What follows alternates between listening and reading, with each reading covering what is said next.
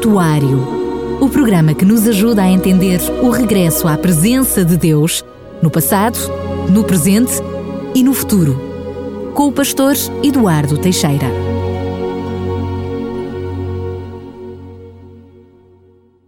E cá estamos nós para lhe dar a conhecer mais um programa. É assim na sua rádio, Rádio RCS. É verdade, uns programas terminam, outros começam e fica prometido, queríamos uh, trazer um novo assunto.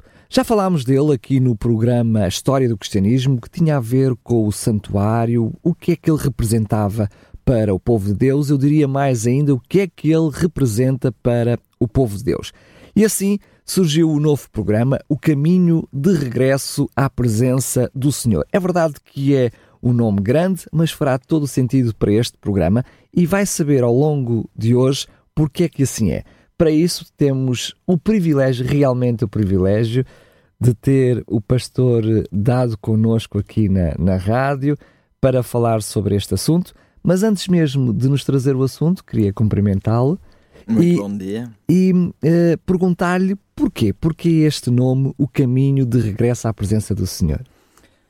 Em primeiro lugar, eu gostaria de cumprimentar também todo o auditório da RCS, é uma rádio que eu ouço uh, constantemente quando vou no meu carro e tenho apreciado muito os temas que aqui são apresentados. Bom, o porquê deste nome é algo muito simples. Nós não sabemos como voltar à presença de Deus. E Daniel, eh, permite-me começar com uma ilustração. Aqui há alguns anos atrás eu soube que havia uma jovem que estava a viver um grande dilema na sua vida. Ela tinha aprendido desde criança que o nosso corpo é o templo do Espírito Santo. Mas a verdade é que, pela influência de outros colegas na escola, ela adquiriu um hábito que foi o hábito de fumar. E que ela estava perfeitamente consciente de que estava a destruir o seu próprio corpo. E então ela tentou várias vezes abandonar esse hábito porque esse sentimento de culpa não alargava. E quando eu soube disso, comecei a orar muito por ela. Aliás, não o soube por ela mesmo, soube por outras pessoas. E comecei a orar muito por ela.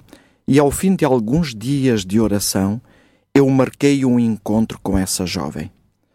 Foi aí que me apercebi de uma forma ainda mais evidente do sentimento de culpa que ela estava a viver. E como eu disse há momentos, ela tinha feito já várias tentativas para deixar, mas não tinha conseguido. É, em lágrimas, ela dizia-me: Eu sabia que não o devia fazer. Por isso, eu acredito que Deus agora já não me ouve. Eu acredito que Deus já me abandonou. E então, num choro bastante profundo, ela dizia mesmo: Pastor, se eu pudesse ao menos encontrar-me com Cristo, como os discípulos se, se, encontravam, eu tenho a certeza que se eu me pudesse encontrar diretamente com Jesus, que Ele iria ouvir eh, o meu problema e Ele iria atender-me e Ele iria curar-me deste hábito. Aquela noção, não é? Se ao menos pudesse tocar no seu manto. É, é verdade. E então é engraçado que naquela altura, como eu já estava mais ou menos preparado, eu disse-lhe: Olha, sabes, esse grito de socorro da tua parte não és a única a fazê-lo. Há muita gente a fazê-lo. Eu vou-te mostrar alguns textos bíblicos em que mesmo homens de Deus e até pessoas que conviviam com Cristo quase no dia a dia tiveram esse mesmo grito de socorro. Um deles encontra-se em Jó, no capítulo 23 e nos versículos 1 a 3. Diz assim: Respondeu, porém, Jó e disse: Ainda hoje a minha queixa está em amargura. A violência da minha praga mais se agrava do que o meu gemido. E agora reparem naquilo que ele diz a seguir: Ah, se eu soubesse onde o poderia encontrar! então me chegaria ao seu tribunal. E o Jó vai continuar a dizer: Eu iria expor a minha causa diante dele e sei, sei que ele iria atender à minha voz. Quer dizer, apesar de, de Jó ser um homem de Deus, do qual a Bíblia apresenta coisas extraordinárias, ele também teve este desabafo. Se eu soubesse onde o poderia encontrar. Um outro caso, talvez hum, muito concreto, que nós encontramos foi quando Lázaro morreu. E quando Jesus chegou uh, à casa de Lázaro, diz que Marta, isto encontra-se em João, no Evangelho de João, capítulo 11, versículos 20 e 21, quando Marta uh, encontrou Jesus, diz que saiu-lhe ao encontro. Maria, porém, ficou assentada em casa. Disse, pois, Marta a Jesus: Se tu estivesses aqui, o meu irmão não teria morrido. E é engraçado que logo a seguir, quando foram chamar Maria, ela tem exatamente as mesmas palavras. O versículo 32 diz: Tendo, pois, Maria chegado onde estava Jesus e vendo, lançou-se aos seus pés e disse: Senhor, se tu estivesses aqui, o meu irmão não teria morrido. Eu acredito plenamente que este é o grande dilema da humanidade. Foi no Antigo Testamento, foi no Novo Testamento e continua a ser em pleno século XXI o grande dilema da humanidade. É não sabermos estar na presença de Deus. Veja-se mesmo o caso de Marta e Maria. Elas sabiam que Jesus andava por ali. E a verdade é que elas podiam, com aquilo que já tinham aprendido, orar a Deus, se tivessem essa fé, e que o seu irmão podia ter sido curado naquela altura. Mas a verdade é que elas não souberam porque não estavam na presença de Cristo. E então, aquilo que Deus verdadeiramente quer ensinar-nos é saber como é que nós vamos regressar à sua presença. E isto porquê? Porque a partir do jardim do Éden que o homem deixou de poder estar na presença de Deus. Foi, este foi um dos temas eh, mais impressionantes da Bíblia. Mas a verdade é que, quando, quando nós falamos da Bíblia no seu todo, eh, li um dia um pensamento muito interessante de uma autora, uma autora cristã, em que ela dizia que se pudéssemos espremer a Bíblia como se espreme um limão, a única coisa que ia sair era Deus é amor. Foi um pensamento muito interessante. Deus é amor. E essa, essa revelação do amor de Deus começa justamente eh, no, na criação do homem. Porque diz que quando Deus criou o homem, criou-o à sua semelhança e imagem. Nós, seres criados pequeninos, mas termos este privilégio de termos sido criados à imagem e semelhança de Deus.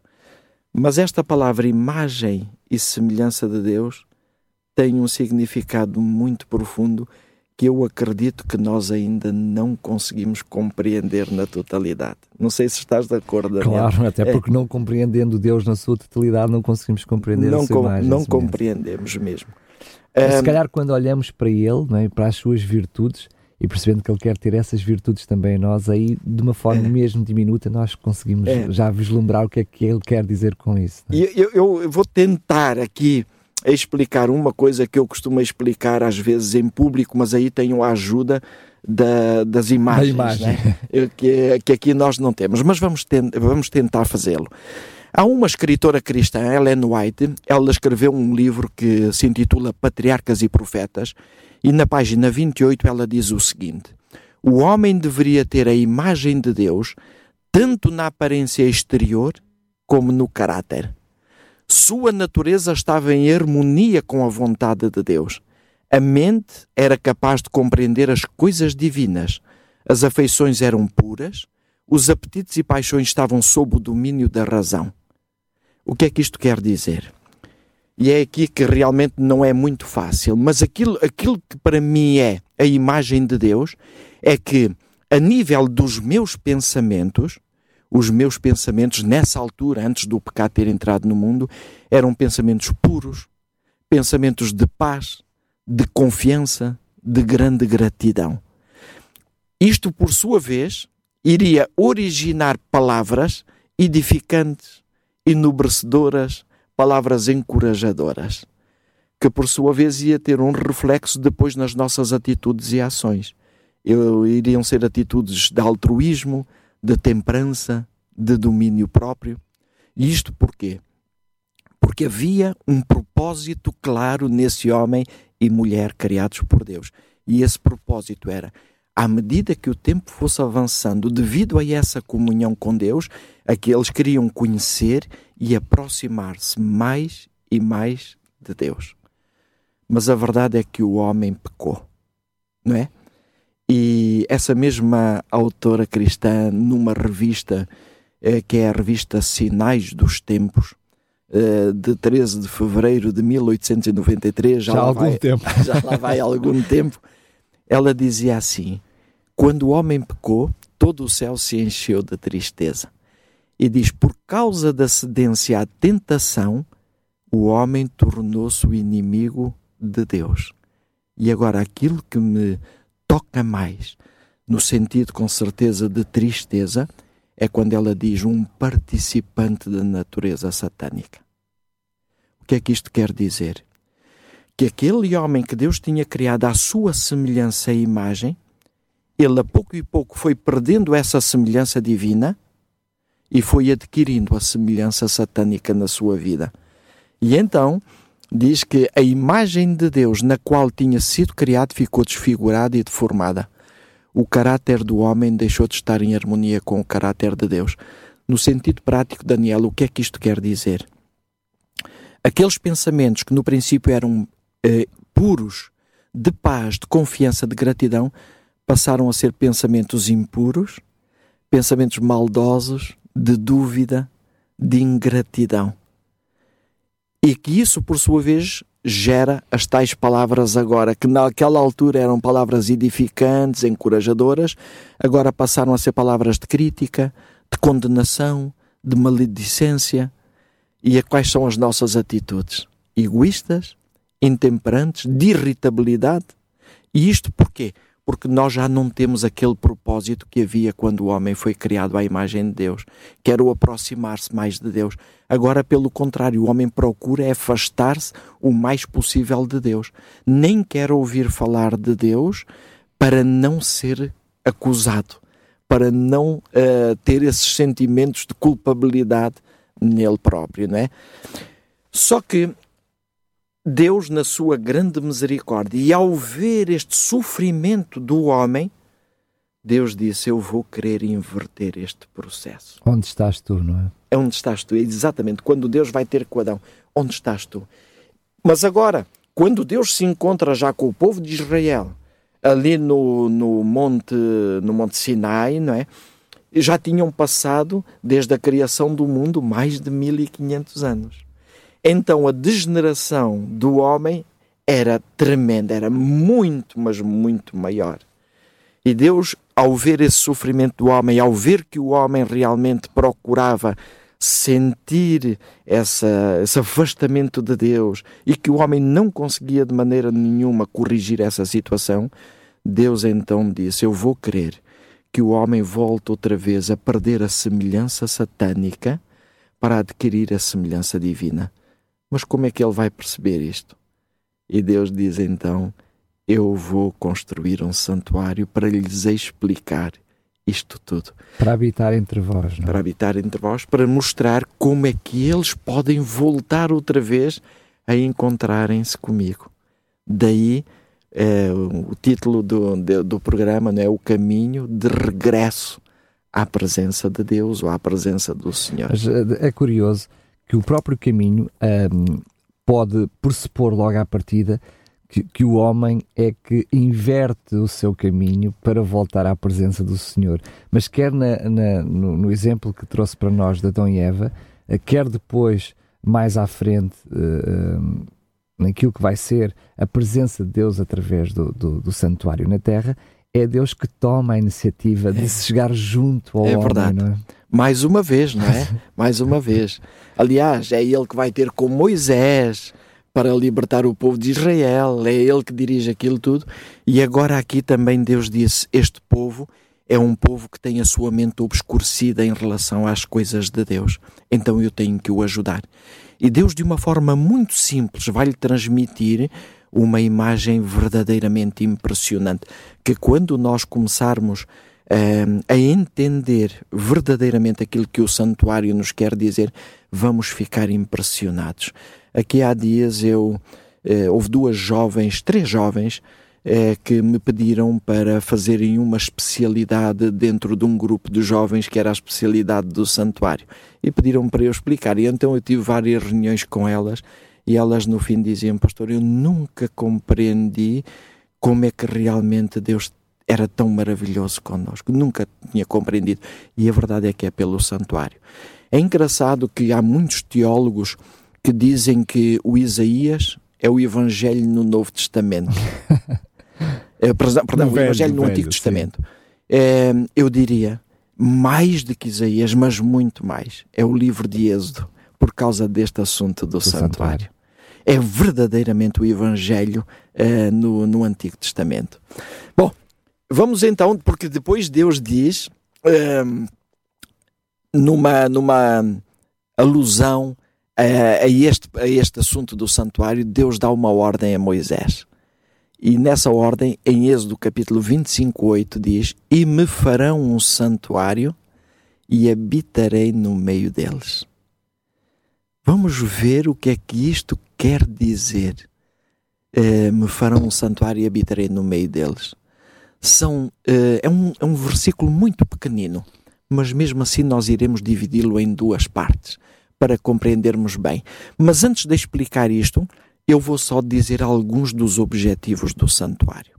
Primeiro objetivo: mostrar ao ser humano que o nosso Deus é um Deus que está bem próximo de nós. Não é um Deus distante como muitas vezes nós pensamos. Em segundo lugar, ensinar a todo o ser humano o caminho de volta à presença de Deus. Terceiro, dar ao homem a certeza da sua presença durante a caminhada. Ainda um quarto diz mostrar ao homem como pode entrar na sala do trono de Deus. Eu acho este então um objetivo espantoso. Este é entrar mesmo na presença de Deus, aos pés presença de Deus. De Deus. Né? Fantástico. É, depois, mostrar ao homem o que é que Deus espera dele. Porque esta é uma parte muito importante também, mostrar ao homem o que é que Deus espera dele. Embora esta última parte nós vamos compreendê-la quando entrarmos no lugar santíssimo. Até lá vai ser mais aquilo que Deus nos pode dar. E depois então, eh, no lugar santíssimo, vamos ver aquilo que Deus espera de nós. Podíamos dizer de uma forma resumida que uh, o santuário, para aqueles que estão pela primeira vez agora a ouvir falar sobre este assunto, Uh, podíamos até de uma forma mais simplista, vamos perceber claramente que é redutora porque é mesmo, mas uma, uma, realmente de uma forma mais simplista, diria o templo mesmo de uma forma uh, mais arcaica que era precisamente o santuário, mais tarde vai dar uh, lugar então já ao templo, uma estrutura já em uhum. pedra, aliás a dois templos, faremos, far, falaremos disso mais à frente. Portanto, estamos a falar de, do, do espaço físico que Deus pediu ao homem para construir, ao contrário que muitas vezes acontece, que é o homem que tem a iniciativa de, de, de, construir coisas. Uh, temos aqui dois, duas, duas iniciativas por parte de Deus, não é? Que foi uhum. a questão da arca de Noé uhum. e depois, mais à frente, a questão do templo. É disso que vamos falar e, portanto, quando estivermos a falar do santuário, estamos a falar disto e da importância, os simbolismos, mas poderíamos resumir uh, uh, os, os diferentes objetivos na expressão máxima de Deus, uh, pura, do amor de Deus ao povo, naquele caso ao povo de Israel, Sim. e por outro lado o próprio plano da salvação. Porque quando nós mais à frente começámos a fazer o paralelismo entre todos os serviços, passando a redundância, que eram oficiados, portanto, no templo e no santuário, uh, tudo, todos os símbolos têm uma forma direta com todo o plano da salvação. Todo é? o plano da salvação é impressionante.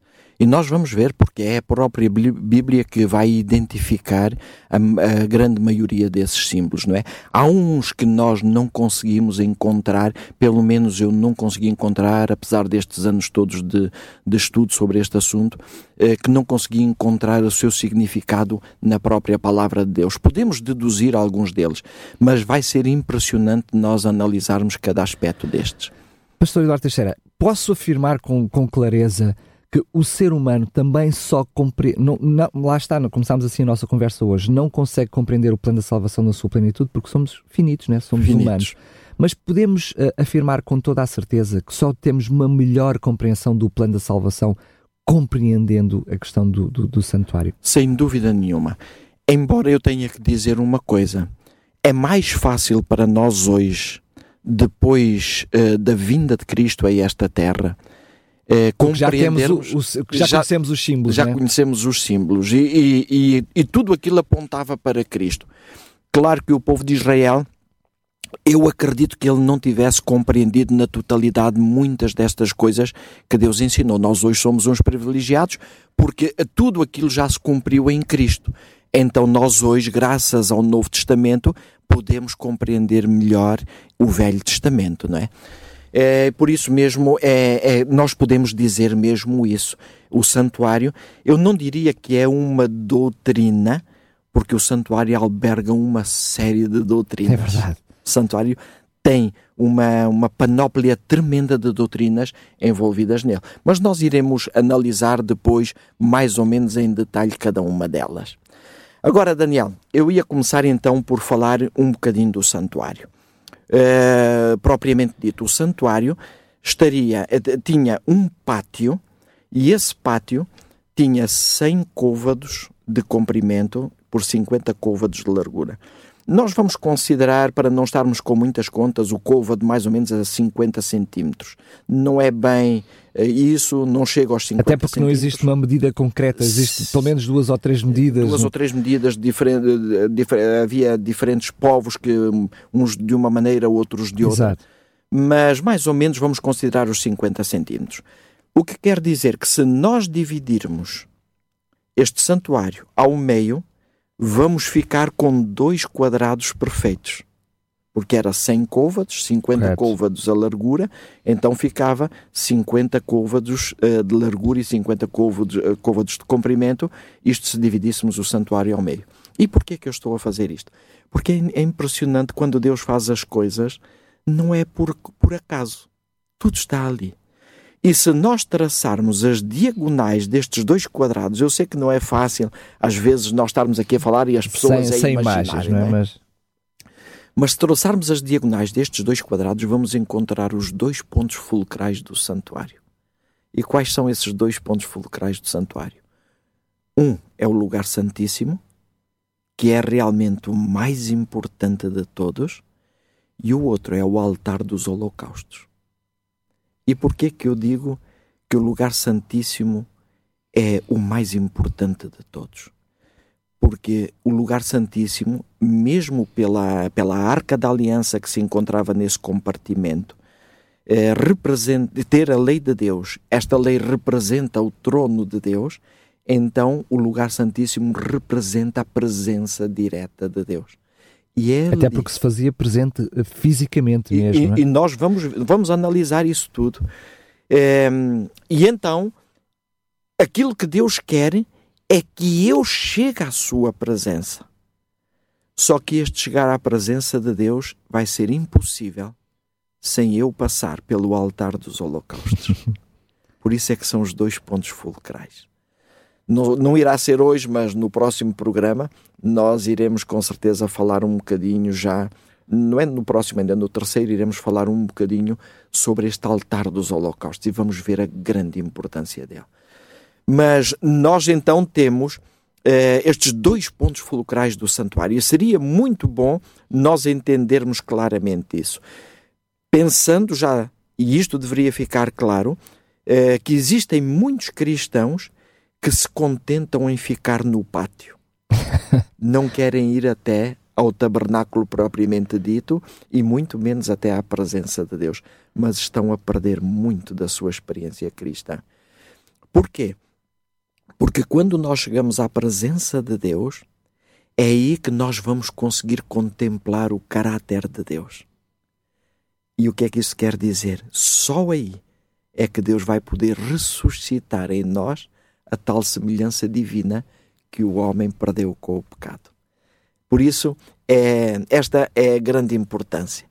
E eu até faria aqui, com certeza, duas perguntas, mesmo para nós como cristãos, porque todos nós, ainda aqueles que são os melhores cristãos, nós, se formos honestos, ainda vemos muito da semelhança satânica em nós, como eu dizia, Qual... Se não ouvirmos é que há algum problema, não é?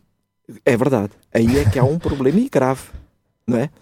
Porque é interessante que quando eu às vezes o apresento publicamente, eu pergunto às pessoas: não é verdade que em nós ainda se veem os tais pensamentos impuros, palavras de crítica, de maledicência?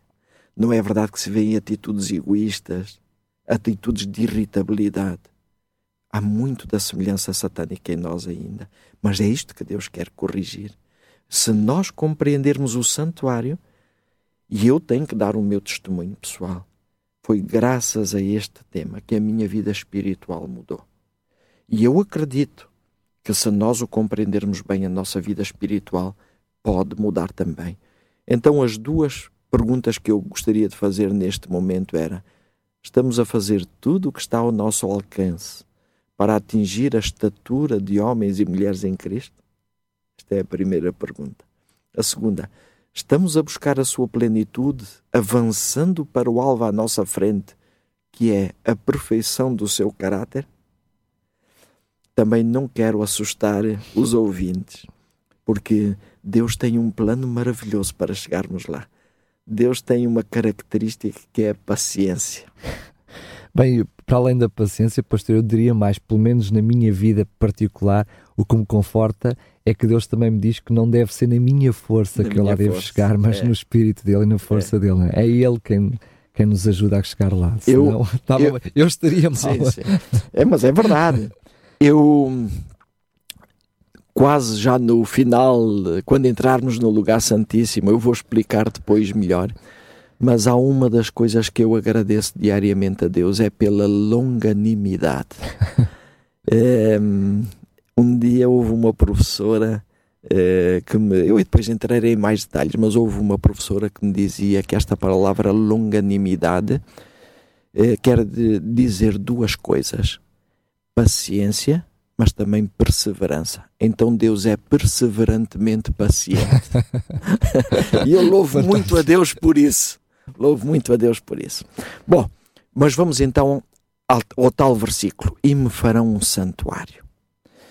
Esta é a primeira parte do versículo. O que é que isto quer dizer? Em primeiro lugar, é uma ordem divina. É, não foi Moisés que quis fazer o santuário. Foi Deus que disse: E me farão um santuário. Mais ainda, Deus vai dizer: conforme a tudo o que eu te mostrar para modelo do tabernáculo, assim o fareis. Isto está em Êxodo 25, 8 e 9. Portanto, o que é que isto quer dizer? Não houve iniciativa de Moisés, nem no desejo de o construir, porque foi Deus quem o deu a ordem, nem na forma de o construir, porque foi Deus quem deu o modelo. Porque Deus disse: conforme a tudo o que eu te mostrar, assim o fareis. É curioso que a própria palavra original uh, é a noção que nós hoje temos de maquete, não é? Deus foi ao pormenor de mostrar os, detalhes. os detalhes de todo o mobiliário, de toda a construção. Queria só dizer, eh, para contextualizar, que lembremos que o povo saiu, de, de, foi liberto do Egito e Deus tem uma necessidade muito grande de organizar todo o seu povo. E nessa organização do povo, eh, mais tarde vai criar até uh, pessoas específicas para este serviço e para, para, para para trabalharem Sim, à volta uh, do, do, tabernáculo. Ou seja, Deus teve que reestruturar uma sociedade. Sim. Muitas vezes esquecemos deste pormenor, é para contextualizar, não é? porque, porque, era um povo escravo. Era uma sociedade que vinha da escravidão. escravidão. E, portanto, ele restaura, diria assim, uh, socialmente, passando a redundância, este, este povo, esta sociedade, e depois quer fazer este restauro espiritual também, criando esta estrutura Sim. que nós lhe estamos a chamar para já de, de santuário. Era um ensino praticamente de, desde de a raiz, base. É? Desde a base. Mas é interessante quando Deus diz: conforme tudo o que eu te mostrar para seu modelo, o fareis. Nós aqui poderíamos tirar já uma lição impressionante. É que Moisés, quando eh, tudo já estava terminado, diz que Moisés foi examinar para ver se tudo estava feito de acordo com a ordem de Deus. E diz que só depois disso é que Moisés abençoou o povo. Moisés compreendeu bem a importância disto.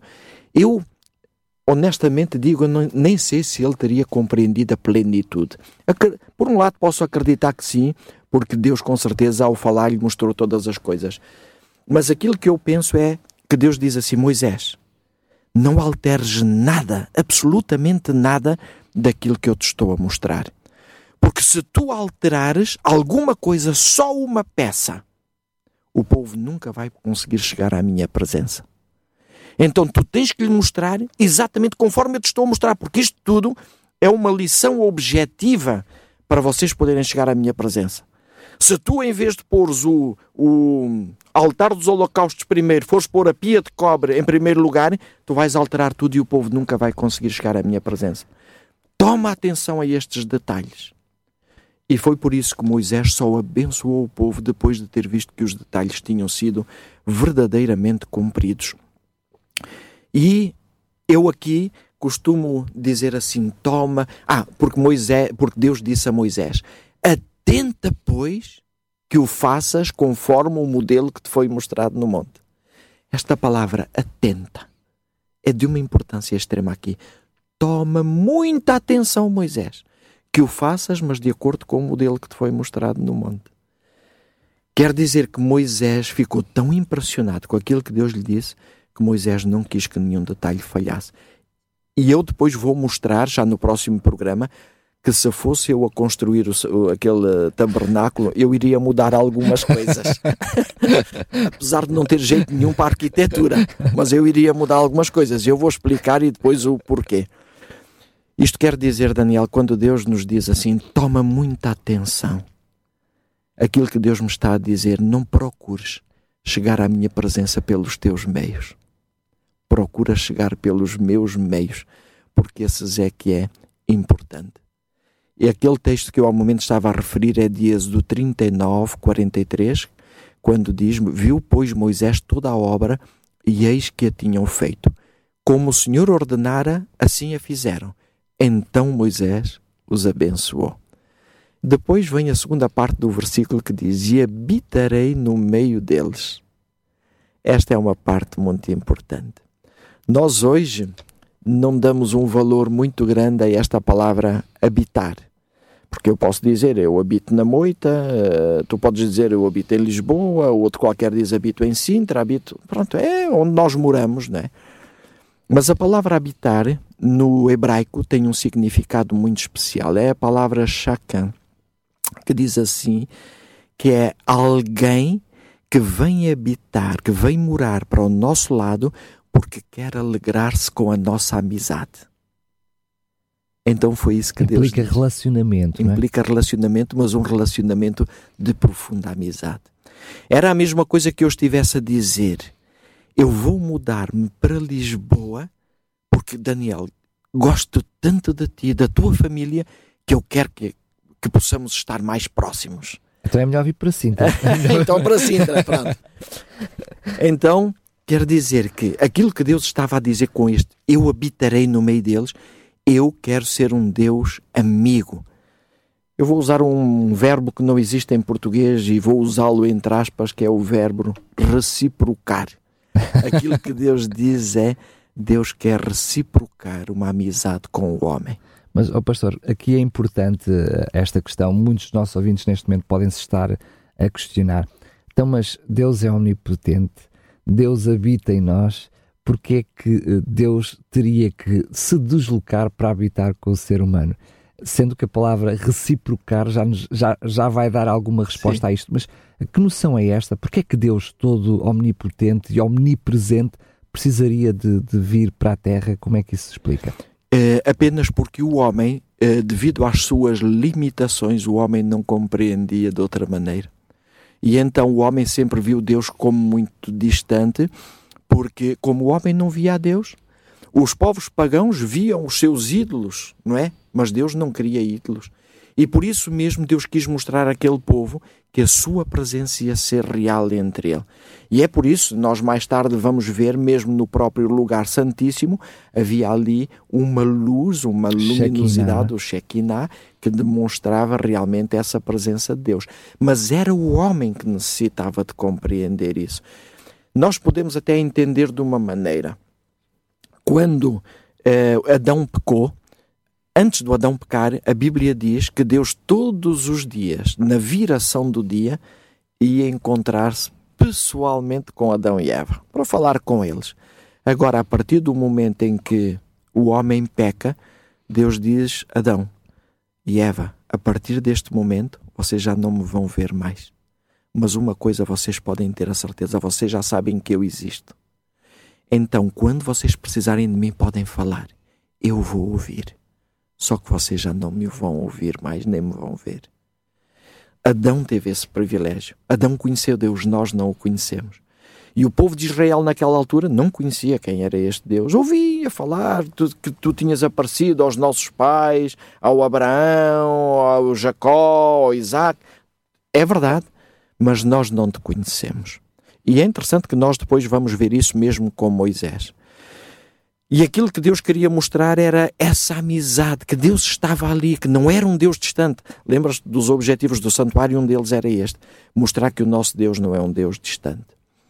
O que é que isto quer dizer? Que Deus quer me dar a sua amizade, mas mais importante do que isso é eu, como o salmista nos identifica, que é o homem para que tu te lembres dele. Nós somos pó, verdadeiramente pó neste universo grandioso de Deus.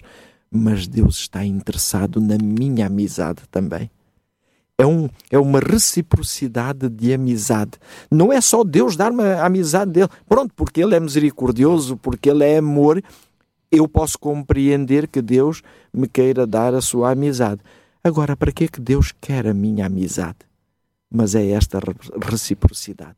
Deus quer ser uh, verdadeira, verdadeiramente meu amigo. Mas, ó, ó pastor, mesmo nos relacionamentos eu diria, defeituosos os nossos relacionamentos humanos, não é? Já carregados de tanto uhum. pecado, eu realmente só poderei ser amigo de alguém se esse alguém for meu amigo. É? Se, se, existir esta reciprocidade, senão não há amizade. Não, não, há, não há. E portanto, Deus, para eu ser amigo de Deus, não é? Ou seja, eu, eu tenho que sentir, eu só sinto a presença do, da amizade de Deus na medida em que eu sou amigo dele também. Não é? é verdade, e mais uma vez aqui a iniciativa é vem de Deus. A iniciativa vem de Deus, não é? E hoje nós terminaríamos esta introdução eu falando uh, de quatro santuários que a Bíblia nos fala.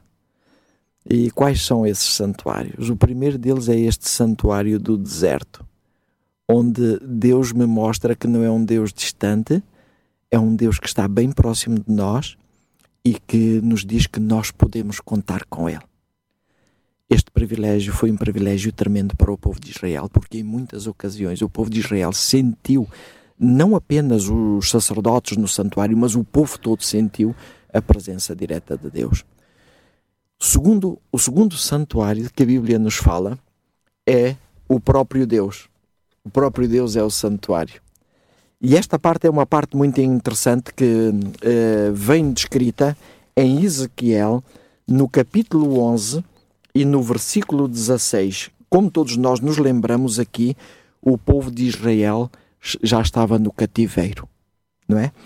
E então, no versículo, no eh, livro de Ezequiel, no capítulo 11, no versículo 16, diz assim: Portanto, diz o Senhor, ainda que os lancei para longe entre as nações, e ainda que os espalhei pelas terras, Todavia lhes servirei de santuário por um pouco de tempo por terras por onde, para onde foram. O que é que isto quer dizer? Deus aqui a mostrar uma coisa impressionante: que o mais importante não é o edifício em si, não é a estrutura física. O mais importante é a presença de Deus. Lá em Babilônia, ou pelas outras nações por onde o povo tinha sido espalhado, não havia santuário físico. Mas Deus diz: Eu lhes servirei de santuário lá. Quer dizer que aquilo que verdadeiramente importa para nós hoje não é o templo propriamente dito, é a, certeza da presença de Deus. É por isso que naquele, naquele grito de socorro daquela jovem ela não conseguia estar na presença de Deus. No grito do socorro do Jó, ele também dizia: Se eu soubesse onde o poderia encontrar, assim como Marta e Maria, se tu estivesses aqui. É o dilema verdadeiro da humanidade. É nós não conseguirmos estar na presença de Deus. E mesmo muitas vezes, quando nós estamos em oração, até na oração, nós às vezes temos dificuldade em eh, estarmos concentrados para estar na presença do Senhor. Mas Deus diz claramente: Eu vos servirei de santuário. Bom, vem o terceiro santuário de que Deus fala, e esse vem em 2 Coríntios 6,16. Um pouquinho mais próximo de nós. Um, um pouco já mais próximo de nós, não é? E qual é esse santuário? E este é um texto muito interessante que diz: Que consenso tem o templo de Deus com os ídolos? E agora Deus vai dizer: Porque vós sois o templo de Deus vivente. Como Deus disse: Neles habitarei e entre eles andarei, e eu serei o seu Deus e eles serão o meu povo. Quer dizer que nós hoje somos o templo do Espírito Santo. Deus quer habitar em nós. Interessante aqui duas coisas. Nós sermos o templo. Vamos imaginar uma coisa. Se eu entrasse numa igreja qualquer, um templo físico, e chegasse ali e aquele templo tivesse sido vandalizado durante a noite e tivessem despejado lá todo o lixo, cheirar mal, eu iria sentir-me bem nesse templo físico? Não. Agora, quando nós somos o templo do Senhor, se nós tratarmos mal o nosso corpo, através da comida que comemos, através daquilo que bebemos, através daquilo que às vezes, da maneira como eh, maltratamos o nosso corpo, inalando fumo, por exemplo, tabaco, não é? Como é que nós estamos a tratar o templo do Espírito Santo? Já vemos aqui uma outra doutrina, que é o cuidado pela saúde, que Deus tanto fala na Sua palavra. E isto é impressionante saber que Deus se preocupa com estes pequeninos detalhes. Eu sou o templo do Deus vivente. Mas uh, aproveite, permita-me uh, interrompê-lo.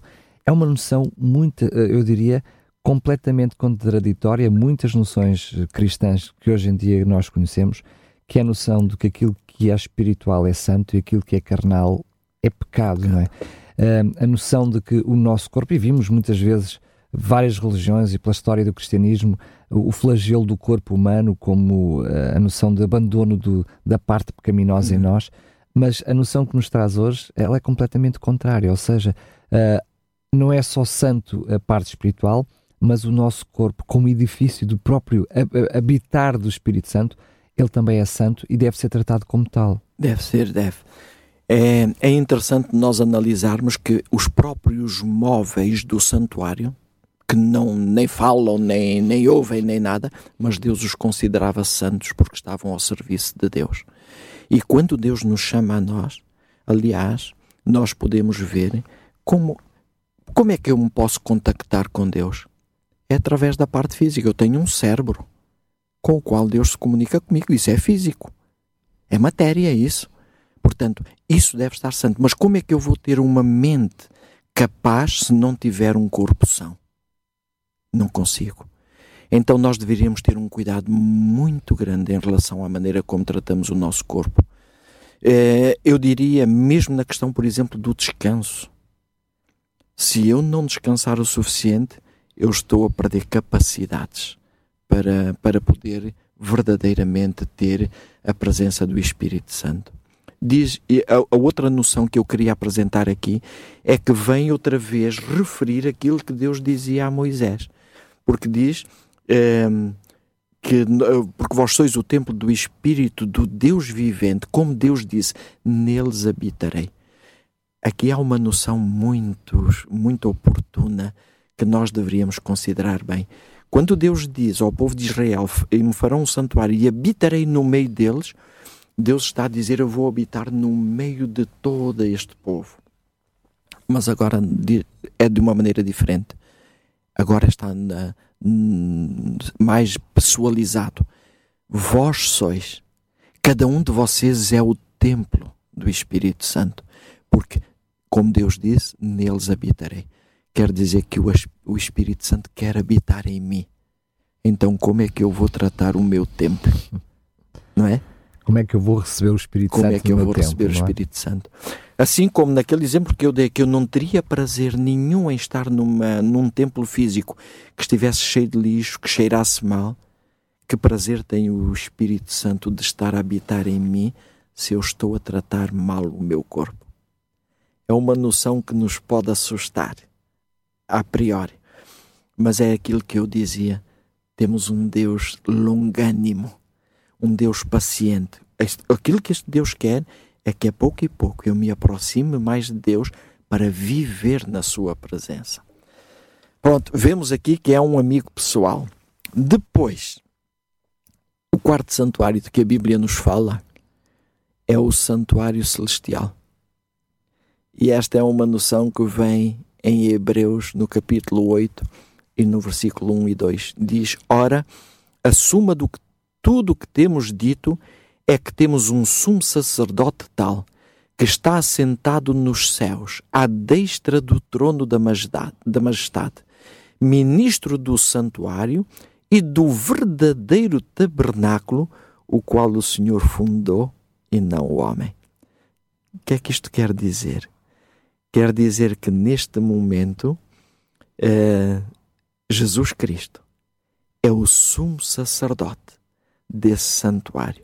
E o sumo sacerdote ali é, com uma função muito especial: é interceder por nós. Porque essa era a função do, do sacerdote, sacerdote, na terra, claro. na terra, não é? No Antigo Testamento era interceder pelo povo. Agora é o próprio Cristo que está nesse santuário celestial a interceder por nós.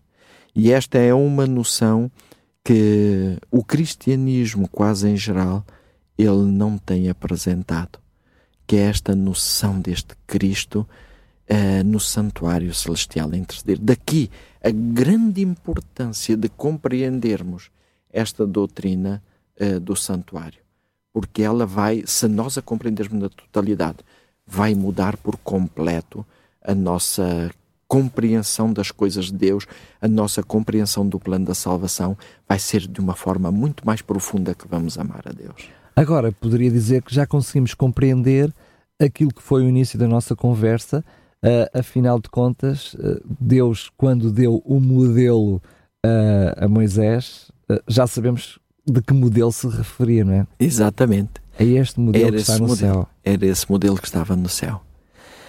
Daniel, se tu me permites, nesta pequena introdução, eu gostaria de terminar com uma pequena oração. Aliás, isso será depois a panágio de todos os nossos programas. É muito bem, muito bem.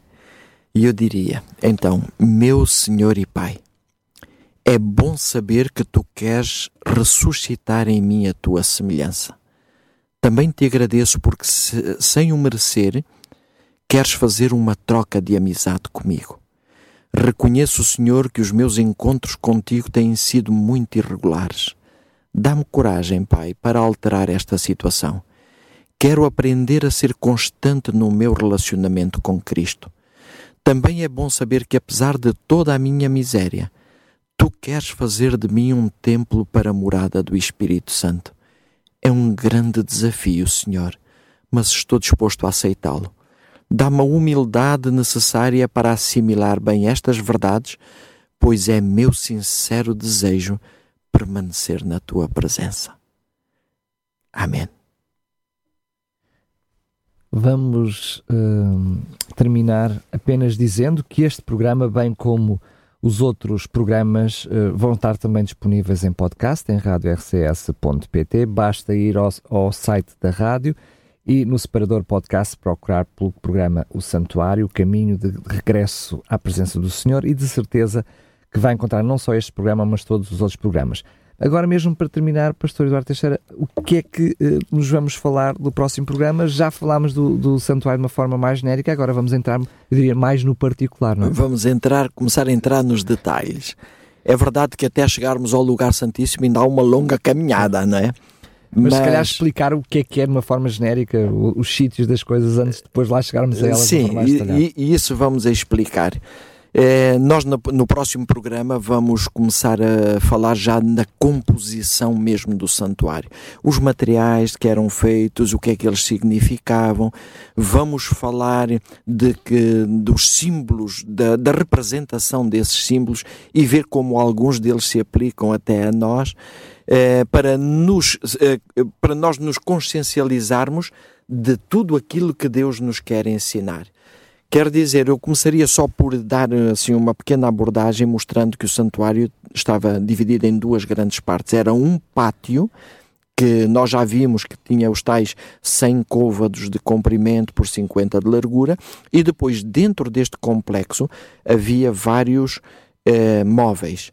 Logo no pátio exterior havia um altar dos holocaustos e uma pia de cobre. Depois havia o tabernáculo propriamente dito e este tabernáculo, propriamente dito, estava dividido em duas partes. Uma delas chamava-se Lugar Santo, a outra chamava-se Lugar Santíssimo, e nós vamos ver depois quais eram os móveis que estavam dentro desses compartimentos. Mas no próximo programa ainda vamos estar falar é do pátio em si. Da parte da estrutura.